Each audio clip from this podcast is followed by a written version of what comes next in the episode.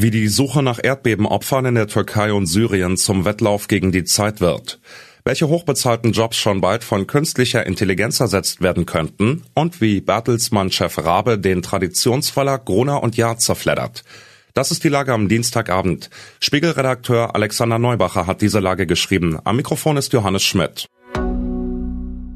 Erdbebenopfer. Hilfe verzweifelt gesucht.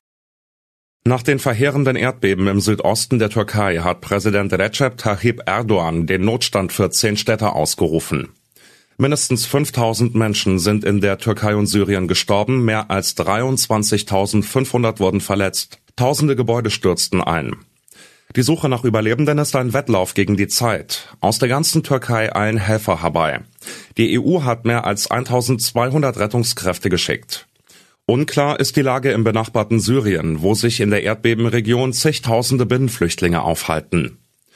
Welche kaum fassbaren Schicksale hinter den Zahlen stecken, zeigen Aufnahmen aus der Stadt Hatay.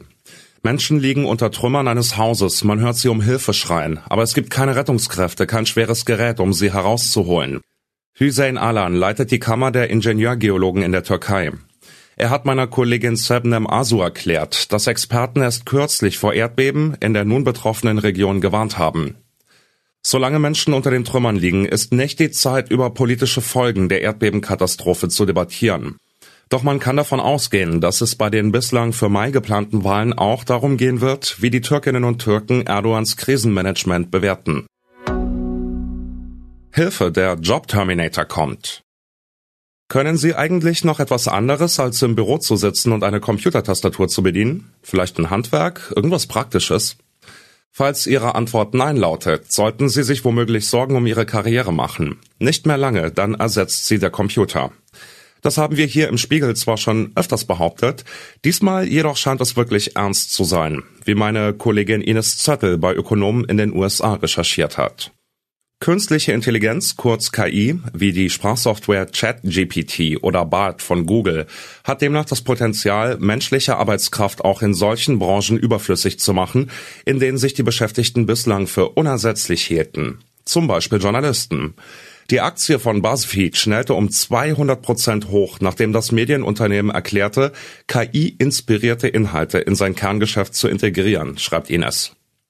Sicher ist, solange wir beim Spiegel noch Artikel über jobkillende Roboter veröffentlichen können, haben die Maschinen nicht gewonnen. Kahlschlag beim Traditionsverlag. Ein Traditionsverlag steht vor dem Exitus, ganz ohne Zutun einer künstlichen Intelligenz. Der Medienkonzern Bertelsmann hat heute verkündet, dass er 23 Titel von Gruner und Jahr einstellen wird. Die Liste reicht von der gedruckten Elternausgabe über mehrere Geo- und Brigitte-Ableger bis zu jüngeren Blättern wie Guido, Barbara und Gesund Leben.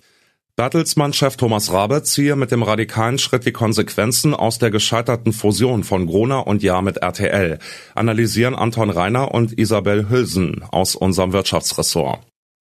Ein crossmedialer nationaler Medien-Champion sollte entstehen und Synergien in Höhe von 100 Millionen Euro heben. Am Ende entstand vor allem großes Chaos.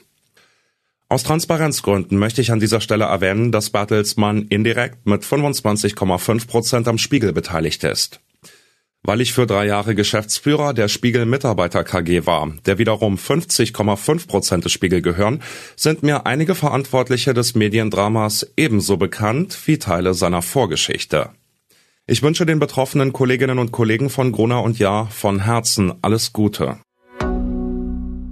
Was sonst noch wichtig ist. Sunak baut Kabinett um.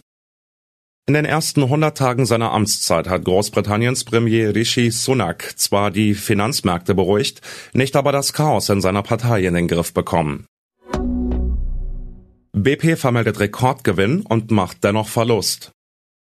BP hat im vergangenen Jahr fast 26 Milliarden Euro verdient und will einen Gutteil davon an die Aktionäre ausschütten. Umweltverbände empört allerdings eine ganz andere Ankündigung. HSV-Profis an illegalem Straßenrennen beteiligt? Auf der Hamburger Hafenstraße hat sich ein schwerer Verkehrsunfall ereignet. Nach Spiegelinformationen sollen zwei Fußballprofis in ein vorangegangenes illegales Rennen verwickelt gewesen sein.